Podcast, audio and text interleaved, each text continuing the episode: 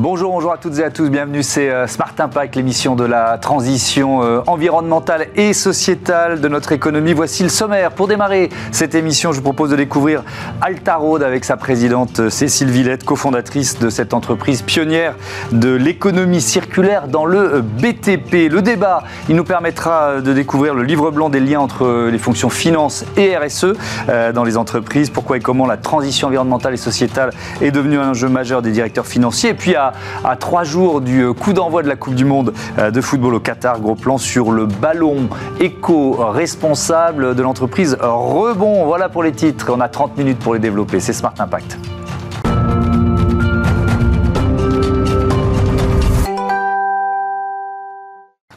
Bonjour Cécile Villette, bienvenue, heureux de vous retrouver sur, euh, sur ce plateau. Vous êtes donc la, la présidente d'Altaro, vous faites partie des intervenantes et des intervenants euh, du Winday, le forum de l'investissement euh, féminin organisé par Femmes Business Angels, événement dont Bismart est, partenaire. Un mot de cet événement, on parlera d'Altaro juste après évidemment. La promotion de l'investissement féminin, c'est encore, c'est toujours un combat aujourd'hui. Oui, alors bonjour. Oui, merci euh, pour l'intervention. Effectivement, c'est toujours un combat, malheureusement. Euh, on aimerait bien que ça, ce soit euh, complètement neutre. Et en fait, quand on regarde les chiffres, elles vous en parleront encore mieux que moi, mais sur des start-up tech, en pourcentage d'investissement, on doit être sur un truc ridicule, genre 3% mhm. qui vont vers les femmes porteuses de projets. Donc, on se dit ah bah c'est parce qu'il n'y a pas de femmes, euh, il y en a pas assez, il y en a moins qui se présentent. Et en fait, quand on regarde les études des chercheurs, bah non, en fait, il y en avait, elles ont moins de capitaux. Mmh. Alors il y a plein de raisons euh, systémiques pour lesquelles c'est le cas. Euh, c'est pas que les femmes qui se présentent pas ou que euh, les investisseurs qui seraient biaisés, c'est tout un tas de petites choses. Mhm. Et euh, bah, mine de rien, ça reste. Euh, et c'est ces choses qui sont euh, un petit peu sous-entendues ou pas conscientes.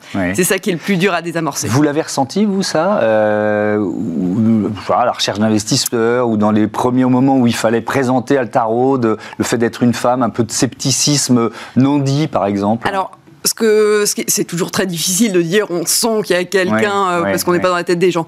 Par contre, euh, ce qui est euh, ce qu'on a senti, c'était l'inverse. C'était ah vous êtes des femmes dans un métier d'homme, mm. c'est formidable. Et finalement, euh, plus les gens trouvaient ça formidable, euh, ben plus ça veut dire que c'est ils trouvaient ça un peu bizarre et qu'en fait on s'est rendu compte que des fois sur ces, ces exclamations d'enthousiasme comme quoi c'était formidable, ben il y avait un peu de résistance derrière de se dire ah bah si vous êtes des femmes, euh, peut-être que vous n'allez pas y arriver. Mais c'est toujours des choses pas forcément faciles à percevoir. Mm. Et de toute façon, on était un projet assez atypique, pas forcément très simple à financer. Donc il fallait des gens qui avaient vraiment une conviction forte, soit mm. par leur métier, soit bah, pour nous, en tant que porteuse de projet. Et donc on a réussi à financer cette entreprise atypique. Mais oui, typiquement sur des concours, plus que des choses factuelles sur mais sur des concours où on nous a donné la deuxième place en nous disant ah on, on aurait adoré vous donner la première place, mais il y avait un petit quelque chose, on ne sait pas ce qui manquait. Et vous, vous finissiez la phrase dans votre voilà, bon. Alors justement, euh, euh, ceux qui ont investi, ils ont eu, ils ont eu raison. Euh, Altaro, d'entreprise pionnière de l'économie circulaire, dans le BTP, c'est quoi l'idée? Allez, refaites-nous le pitch. En Alors, je, je, vous fais le pitch. En fait, on est dans un contexte aujourd'hui, c'est plus simple, parce que nous, on est un peu visionnaire, on l'a fait avant. Mais aujourd'hui, on dit, il faut faire des rapports extra-financiers, il faut mesurer son impact environnemental. Et pour faire ces rapports extra-financiers, il bah, faut avoir de la bonne donnée, mmh. parce qu'on ne va pas mettre n'importe quoi quand il, enfin, qualitatif dans ces rapports, il faut avoir des, chiffres précis. Bon, mais si on veut avoir des chiffres précis et pouvoir améliorer son impact environnemental, ben, il y a plein de domaines où c'est pas si facile. Parce que le BTP, ben, c'est des sites temporaires, ça bouge, il y a des mmh. camions, enfin, il y a plein de flux, c'est pas toujours la même chose, c'est des phases différentes, c'est plein d'intervenants. Et donc, c'était compliqué de euh, mesurer ce qui se passait. Mmh. Donc, nous, notre approche dès, dès le début, c'était de dire, on va mettre une plateforme qui digitalise euh, les flux, ce qui rentre sur les chantiers, ce qui en sort, donc les matériaux, puis les déchets qui sortent mhm. euh, pour faire de l'économie circulaire. Et on va aller mettre des éléments de euh, captation de preuves. Donc des capteurs, des caméras. Exactement. Mhm. On va mettre des choses qui peuvent permettre de quantifier ce qui se passe sur euh, ces chantiers et donner des éléments de contexte, de preuves pour rassurer tout le monde sur la chaîne. Parce que ce dont on s'est rendu compte en discutant avec les acteurs, c'est que la plupart voulaient bien faire, voulaient améliorer, mais dans ces chaînes tellement complexes avec plein de prestations avec plein de matériaux différents, des 100, mhm. des 1, et ben, ils ne savaient pas forcément quelle était la bonne décision à prendre au quotidien. Donc je vous donne un exemple. Sur un chantier, j'ai des choses à amener euh, sur, euh, en déchetterie. Est-ce que je vais plus près? Je consomme pas trop de fuel, mais euh, on va brûler. Par contre, est-ce que je vais plus loin et ça consomme plus de fuel pour y aller, mais on va recycler ben, en fonction des distances, en fonction des camions pour l'emmener, en fonction du type de matériaux, de ce qui est possible dans le coin. Donc ça veut dire que vous proposez. Bon, il y, a la mesure avec Altaron, mais il y a aussi le conseil. Exactement. Ça. Et qui est quasi en temps réel, c'est ça Comment ça fonctionne? Alors du coup, ce qu'on fait, effectivement, vous avez raison, c'est en trois étapes. On va mesurer. Mmh. Ensuite, on monte ça sur une plateforme avec de l'intelligence artificielle, donc on va faire des conseils. Mmh. Et donc là, on va pouvoir dire, bah, dans votre cas, avec vos camions à vous, c'est plus intéressant euh, pour l'environnement d'aller euh, sur ce site-là que d'aller brûler sur tel autre, par exemple. Ça, on serait capable de faire le calcul en temps réel et de le dire avec des, optimisations hyper contextualisées. On ne vous dit pas, comme aujourd'hui sur un bilan carbone générique, la moyenne des camions consomme ça, alors peut-être que ce serait ce site-là. Nous, on vous dit avec ce camion, ceux ou ces camions-là, maintenant, aujourd'hui, il faut faire ça. Exactement. Et ça, c'est actionnable. Et troisième chose, ben, on va faire euh, le bilan carbone, mais on va faire aussi toute la partie digitale, euh, administrative, les papiers, la conformité réglementaire. Ça, c'est la troisième partie. On s'interface avec d'autres systèmes pour que on se place dans un ensemble euh, bout en bout. Quelques chiffres sur l'impact carbone de, ce secteur du, du, BTP 120 millions de tonnes de CO2 émises tous les ans par le secteur du bâtiment en France. Et puis, si on regarde en Europe, 8, et les déchets, 830 millions de tonnes de déchets par an euh, en, Europe. On, parlait d'évolution réglementaire, donc il y a le reporting extra-financier, vous, vous, l'évoquiez, mais, mais le, le, bâtiment est de plus en plus obligé de trouver des solutions de, recyclage euh, et, de retraitement de ces, matériaux euh, en circuit court. Qu'est-ce que ça change pour vous, ça? Eh bien, effectivement, là, ça change en ce moment, puisque on a l'intuition, et on a raison, mmh. que c'est pareil que pour consommer local. si on envoie nos déchets finalement comme on faisait aujourd'hui, très loin pour être euh, recyclé, ça n'a pas de sens. Et que si on pouvait agréger et revaloriser en local, ce serait quand même beaucoup mieux. Alors, euh, depuis quelques temps, on en parle, et là, c'est en train de se mettre en place. Il y a mmh. la, REP du bâtiment, donc la mmh. responsabilité élargie du producteur, euh, qui se met en place. C'est-à-dire que les déchets vont pouvoir être pris gratuitement. Comme quand vous vous ramenez votre électronique au coin de la rue, personne ne vous demande rien, bah là, ce sera pareil pour le bâtiment. Mmh. Le but, un, c'est d'éviter des charges sauvages, parce que si c'est gratuit d'être pris, bon, bah, les gens seront quand même moins incités à aller mettre ça dans des champs. Et puis, euh, ça permet d'organiser les filières euh, pour que euh, on puisse mieux traiter les matériaux. Et le, le corollaire à tout ça, c'est qu'il faut avoir tout un plan de maillage très important de petits sites. Et donc ces petits sites, aujourd'hui, on peut les équiper comme les grands sites, avec un énorme pont bascule, avec un bonhomme en permanence, avec une guitoune. Mais enfin, sur un tout petit site, ça n'a pas de sens. Oui, c'est pas qui est là pour peser euh, les, les, les, matériaux et faire le dispatch, c'est Voilà, et puis bah, tracer, parce que mine de rien, on, bien reçoit, donc il y a des formalités administratives à faire. Et donc, on va avoir quelqu'un euh, sur cette déchetterie en permanence à mm. l'entrée, et puis quelqu'un pour décharger plus loin. Ça fait beaucoup de monde pour des tout petits sites, c'est juste pas du tout scalable.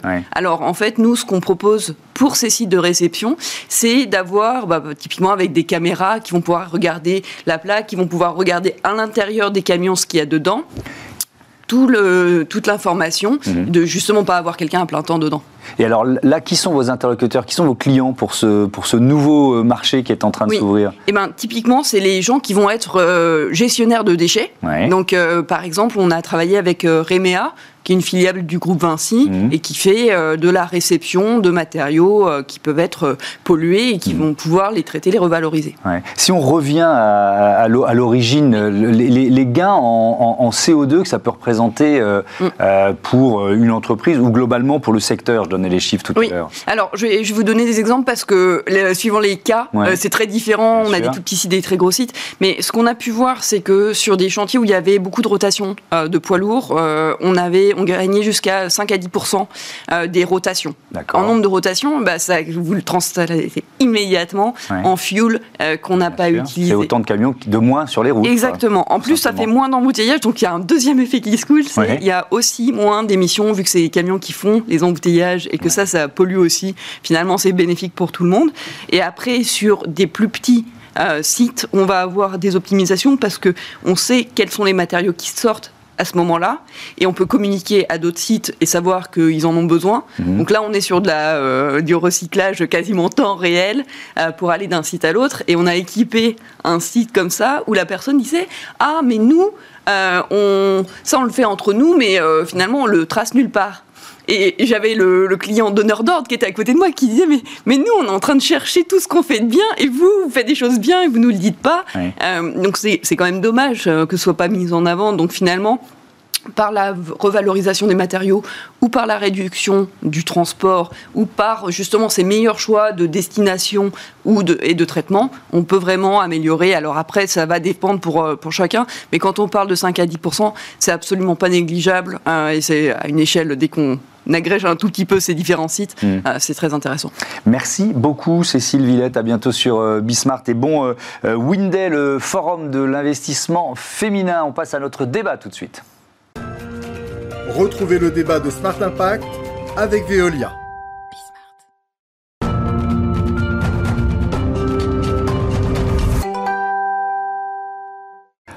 Le débat de ce Smart Impact, je vous présente tout de suite mes invités. Euh, Alexis Steinhorn, bonjour, vous êtes associé euh, chez PMP Stratégie. À vos côtés, Valérie Raoul Després, bonjour, bienvenue. Vous êtes directrice financière déléguée du groupe Dassault euh, Systèmes. Vous publiez un, livre blanc sur les liens entre les fonctions finance et les enjeux de, de RSE, de SG, livre blanc qui est co-rédigé par PMP Stratégie et l'ESSEC Executive Education. C'est quoi PMP Stratégie en quelques mots? PMP Stratégie, c'est un cabinet de conseil en stratégie. Nous accompagnons les grandes entreprises sur leur problématique de croissance. Et donc, dans la croissance, il y a aussi mm. la stratégie RSE. Et voilà, c'est ça. Alors, pourquoi ce livre blanc? Qu'est-ce que vous cherchiez euh, comme, comme matière, en fait? Euh, Aujourd'hui, les, enjeux RSE euh, sont au cœur des débats, mm. mais les directions financières, finalement, sont un peu moins mises en avant. Or, nous pensons qu'il est fondamental qu'elles aient un rôle dans euh, les leviers opérationnels pour mettre en place des choses et, euh, et passer des, euh, des, idées et de la stratégie à la réalisation. Ce sont les directions financières qui peuvent comprendre l'impact sur les modèles d'affaires, sur les projections, mhm. et en ce sens, elles sont absolument essentielles. Qui sont aussi en première ligne sur tout ce qui est enjeux réglementaires, le fait d'embarquer avec soi ce qu'on appelle les parties prenantes, les, les, sous-traitants, les différents partenaires? Tout à fait. Bah, Premièrement, le, sujet réglementaire et peut-être le sujet de la contrainte mm. est ce qui pousse à aller euh, de l'avant. Mais pour autant, les directions financières aiment avancer aussi sur les sujets de performance, d'influence. Mm. Et c'est vraiment le cadre qu'on leur propose aussi. C'est comment passer d'un sujet qui est assez contraignant mm. à un sujet de pilotage de la performance de l'entreprise, de ses impacts euh, financiers aussi. Euh, Valérie Raoul Després, quand vous abordez cette question, les, enjeux autour de, de la RSE, euh, en tant que directrice financière. Euh, vous dites quoi? C'est une, euh, c'est une galère, c'est une contrainte, c'est une opportunité? Alors c'est pour moi une, une opportunité euh, incroyable de euh, se recentrer en fait, en effet, comme le disait Alexis, sur le modèle d'affaires et sur la chaîne de valeur. Euh, l'approche RSE, c'est d'abord une approche d'analyse de, nos risques et des opportunités. Mmh. Il est fondamental en effet de bien appréhender les risques et de les mettre dans le contexte global de l'entreprise. Mmh. On a traversé un certain nombre de crises importantes récemment, que ce soit Covid ou crise énergétique. On a bien vu que le sujet d'approvisionnement mhm. était euh, ou d'embauche, hein, puisque mhm. on a été très déstabilisé euh, par le Covid sur le sujet de recrutement. Et pour un groupe comme Dassault Systèmes, euh, être capable d'avoir accès aux ressources humaines comme de sécuriser ses approvisionnements est mhm. évidemment fondamental. Deuxième élément, comprendre les clients et la pression qui est mise sur les clients. Et c'est un deuxième aspect qui est euh, important puisqu'il va falloir euh, aider nos clients à trouver les bonnes solutions aussi pour mmh. créer des innovations durables. Et Dassault Systèmes, avec ses logiciels et sa plateforme, est au cœur de ces problématiques. L'enjeu de responsabilité sociale, euh, en quoi il est important pour vous? Alors, les parties prenantes hein, sont, nous, nous, nous interrogent mmh. notamment sur la résilience de notre business model un business de logiciel, c'est d'abord euh, des ingénieurs qui développent des solutions. Mmh. Euh, il faut savoir que le, ce sujet-là est, fondamental puisque euh, nous, le monde en général, mais la France en particulier, mmh. et les États-Unis aussi, ont, un déficit d'ingénieurs, de, de, jeunes ingénieurs. Mmh. Et donc on sait que l'industrie digitale va manquer de ressources. Donc comment aborder ce sujet-là de façon très, je dirais, court terme sur ces sujets de grandes démissions, de grands phénomènes qu'on a vus là depuis quelques mois sur le turnover des, des entreprises. Donc comment attirer nos salariés, comment les fidéliser? Et comment leur donner un cadre de travail qui leur donne à la fois du sens et qui leur permet de grandir au sein de l'entreprise. Et ça, c'est un équilibre assez euh, particulier et que les directions financières n'ont pas forcément euh, hmm. eu l'habitude d'adresser. On a délégué ça avec beaucoup de raisons d'ailleurs à nos, collègues RH. Hmm. Mais aujourd'hui, les les enjeux économiques et financiers, notamment pour nous de croissance, font que ce sujet de capital humain et ce sujet S devient aussi hmm. prioritaire. Euh, Alexis Steinhorn, les résultats, enfin, ou les leçons de ce livre blanc, euh, notamment sur l'état des directeurs administratifs et financiers aujourd'hui face à ces enjeux, ils en sont où? Bah, Justement, on a voulu plutôt mettre en avant des bonnes pratiques, parce que euh, si on regarde l'image des directions financières en général, hmm. on est plutôt au démarrage. Euh, c'est vrai que les contraintes réglementaires, notamment européennes, depuis un an, deux ans, viennent renforcer ça, mais c'est plutôt les grandes entreprises qui s'en saisissent. En grandes entreprises, SBF 120. Nous, on a cherché, donc on est au démarrage, ça s'accélère extrêmement fortement. Mhm. Voilà. Euh, on parle d'accélération tous les, tous les 3, 3, 4, 6 mois. On a une, vision vraiment de prise en, de conscience des enjeux. Euh, nous-mêmes, nous sommes consultés de plus en plus sur ces mhm. sujets-là. Donc vraiment, on a voulu mettre en avant des, des bonnes pratiques, parce que souvent les directions financières euh, voilà, perçoivent le sujet réglementaire, ne savent pas forcément par quel bout le prendre pour donner du sens. Hmm. Et ce qui est essentiel, c'est de voir que euh, les leviers de transformation sont, euh, bah, sont ceux d'une transformation classique. Donc il faut passer par euh, les compétences, les formations, il faut passer par l'organisation, les sujets digitaux, hein, parce que la maîtrise de la donnée est absolument clé et c'est pas un enjeu trivial. Et puis donner du sens en fait au sein du comité de direction avec l'ensemble des parties prenantes. Mais à, quel point, vous l'avez évoqué, mais à quel point la, la, la la taxonomie européenne est un, est un accélérateur. C'est-à-dire qu'il y a un moment où là, tout le monde se dit on n'a plus le choix, c'est ça? Euh, Clairement. Euh, on ne peut pas essayer le, le, coût de la non-compliance. On est obligé d'y passer. Euh, donc oui, on n'a on a plus le choix. la question, c'est comment on s'en saisit Et est-ce qu'on en fait aussi euh, de cette euh, contrainte réglementaire un enjeu pour nourrir le dialogue stratégique, pour se dire que ce qui compte, c'est pas simplement une photo de où est-ce qu'on en est en termes d'impact, de KPI, mm. d'indicateurs de, durabilité, mais plutôt comment on se projette. Et c'est ça le sujet, c'est la taxonomie aussi aide à nourrir ce dialogue sur les capex, les investissements et comment le modèle va euh, se transformer dans les années à venir. Et donc voilà, c'est un enjeu du coup où le direct, la direction financière euh, aide à ce dialogue avec la direction générale, RSE, RH, etc. Euh, si, si, on parle de bonnes pratiques, comment vous avez abordé euh, ce, virage-là? Il y a la formation peut-être qui a été, qui a été un, enjeu majeur pour démarrer? La, formation, elle, se fait sur le terrain et sur le tas. Moi, j'ai pris le sujet via la taxonomie, puisqu'en fait, le, je, je, dois humblement dire qu'en effet, il y a trois ans, je m'occupais absolument pas de sujet RSE. on voit que la, la transformation est claire et que sous la pression réglementaire, et de la compliance. Et mmh. ça, pour le coup, c'est le le boulot et la, compétence. C'est votre cœur de métier, C'est notre cœur de métier. Je me suis intéressée à, la problématique euh, sous la pression aussi d'un certain nombre de parties prenantes qui s'intéressent mmh. notamment au sujet environnemental, d'objectifs de, réduction d'émissions euh, de gaz à effet de serre et, sur les autres sujets, notamment euh, du, S et de la, durabilité du, modèle pour une, société comme la nôtre. Mmh. La taxonomie, en effet, c'est un indicateur, c'est d'abord une analyse technique de comment votre business va contribuer à la transition mmh. de la décarbonation de l'économie. Hein, c'est vraiment l'objectif que l'Union européenne a mis sur la table pour transformer euh, de façon durable l'économie euh, mondiale et euh, comment votre business va répondre à ce sujet. Donc nous, on l'a pris plutôt côté revenu dans un premier parce que ça nous semble fondamental, notamment avec les logiciels de conception, d'éco-design, de simulation et de création de jumeaux virtuels.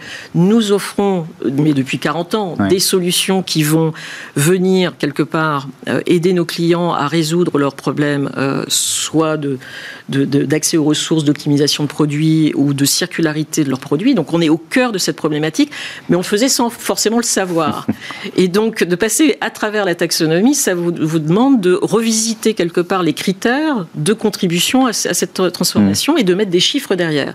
Dès qu'il y a des chiffres, ça sort quelque part des équipes RSE qui sont moins à l'aise l'aise, qui sont très à l'aise avec les tonnes carbone, moins avec les, millions d'euros ou les pourcentages de chiffre d'affaires ou de capex ou, euh, ou d'opex. Mais est-ce que c'est aussi l'idée d'intégrer de, de, plus en plus de critères extra-financiers dans euh, vos prises de décision? Alors, la taxonomie, c'est simple, entre guillemets, c'est trois critères. Hmm. Pourcentage, OPEX, CAPEX et, revenus. Mmh. Euh, là où ça se corse, c'est ce que annonce aujourd'hui la CSRD. Hein. La CSRD, c'est la nouvelle directive européenne mmh. qui nous annonce euh, en 2024 euh, à peu près 122 indicateurs à suivre. Alors sur les 122, c'est souvent des ratios composés, mais il y a au moins une quarantaine d'indicateurs clés. Et là, c'est aussi intéressant. moi, je m'occupe principalement de grandes masses monétaires et mmh. d'allocation de ressources. En fait, ça nous force à repenser partir en effet sur la compréhension du business model. Une société digitale, ce sont des hommes, des immeubles et des équipements informatiques pour les équiper, mhm. et ce sont c'est aussi de la consommation énergétique, voire beaucoup d'achats. 80% hein, de nos émissions gérées en fait sont achetées. Et donc ça, j'étais aussi, je suis aussi euh, responsable de la direction euh, achat. Et en fait, je me suis euh, penché sur ces thématiques à travers les achats et les objectifs de réduction carbone liés aux achats hmm. que nous avons pris il y a deux ans maintenant.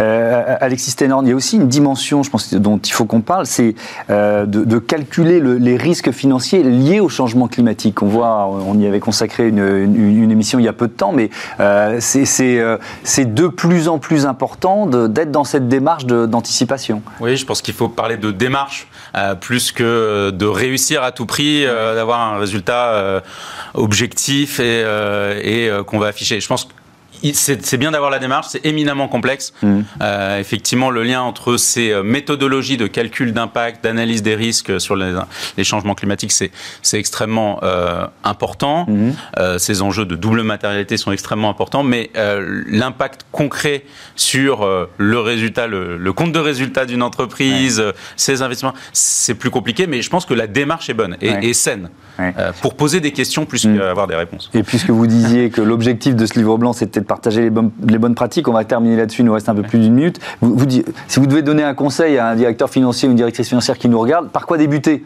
en quelque sorte? Ah, Je pense que l'enjeu principal, c'est la prise de conscience. Il faut toucher quelque part la corde sensible pour s'investir. Ça demande tellement de temps de se, se, former que voilà, il faut, y mettre du cœur. Donc euh, commençons par euh, la formation et puis après reprendre ses bases, là, où la direction financière est forte.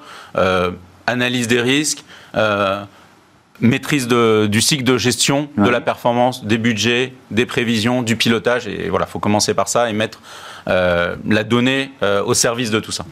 Merci beaucoup, merci à tous les deux euh, d'être venus nous présenter ce, ce livre blanc, donc co-rédigé par PMP Stratégie et par l'ESSEC Exécutive Éducation. On passe tout de suite à notre rubrique consacrée aux startups éco-responsables, Coupe du Monde, Ballon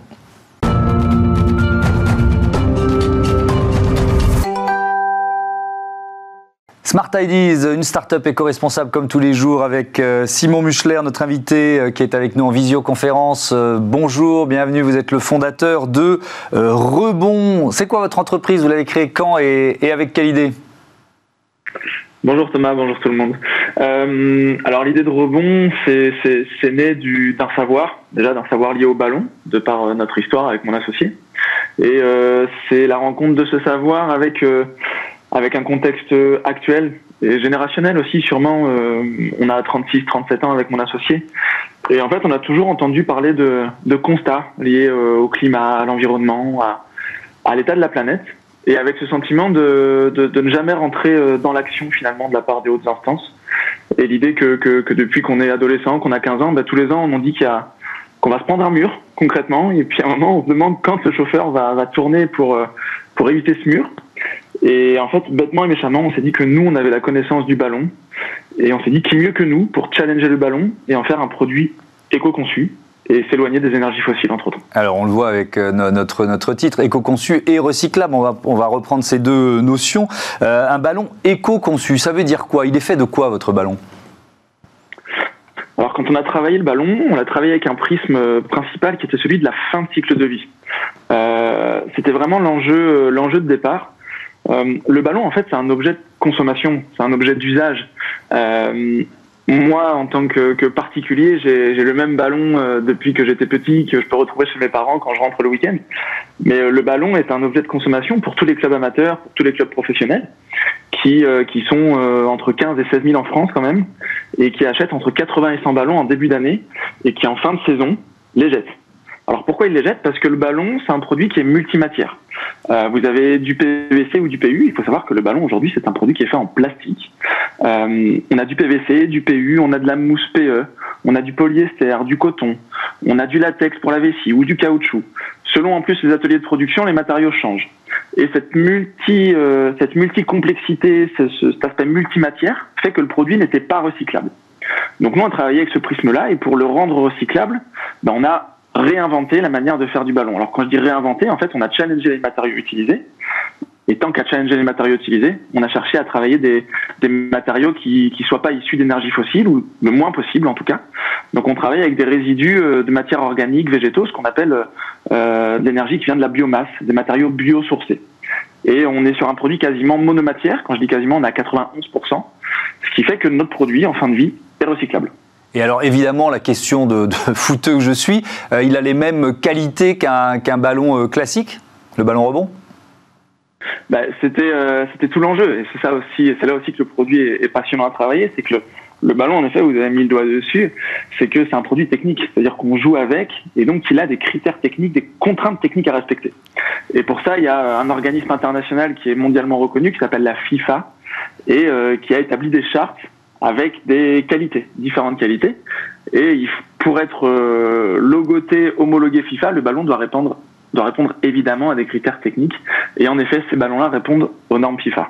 Est-ce que vos, ballons, ils sont euh, euh, à, un prix équivalent à des ballons classiques? Ou alors le fait de, voilà, de, de le produire biosourcé Je ne sais pas si vous produisez en France. Enfin, est-ce que ça augmente le prix du ballon? Alors toute la matière première est faite en France. En effet, tout le développement c'est à côté de chez nous, à, 20 minutes. Toute la phase industrielle de, de matière est faite ici. Ensuite, l'assemblage, on a deux, deux ateliers d'assemblage. Il y en a un avec lequel on travaille au Punjab, qui est une euh, région à cheval entre l'Inde et le Pakistan. Alors la petite parenthèse, c'est que cette région est, est le berceau du savoir-faire mondial du ballon. Ça n'a ça n'a jamais été égalé. Ils ont un savoir-faire artisanal qui qui a souvent été copié, mais euh, tous les ballons qualitatifs sortent de cette région-là. Ça, ça, vient de leur histoire en fait, coloniale, anglaise. Et on a un atelier aussi de production en France qu'on a créé il y a trois ans maintenant. Et les deux travaillent vraiment en complémentarité.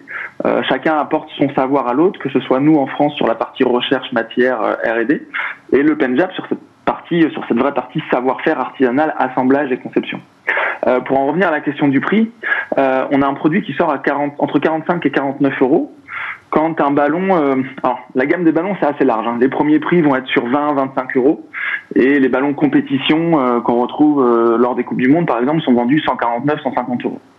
Donc on a un produit qui est un peu plus cher que le ballon entrée de gamme, on va dire, mais il y a une valeur perçue qui est plus importante quand même puisqu'on produit nos matières en France, que les matériaux sont biosourcés et on, on est aussi au début de notre activité. Il faut se rendre compte que euh, la baisse d'un produit, euh, la baisse d'un prix produit final, prix de vente public, ben il est aussi, il dépend aussi du volume réalisé et du volume produit, surtout sur un format industriel. Et donc, euh, pardon de vous interrompre, on vous, on vous souhaite de vendre le plus de ballons possible. Voilà, c'est la fin de cette interview et de cette émission. Merci beaucoup Simon Muchler et, et bon vent au ballon. rebond, voilà, c'est la fin de ce numéro de Smart Impact. Un grand merci à tous de votre fidélité.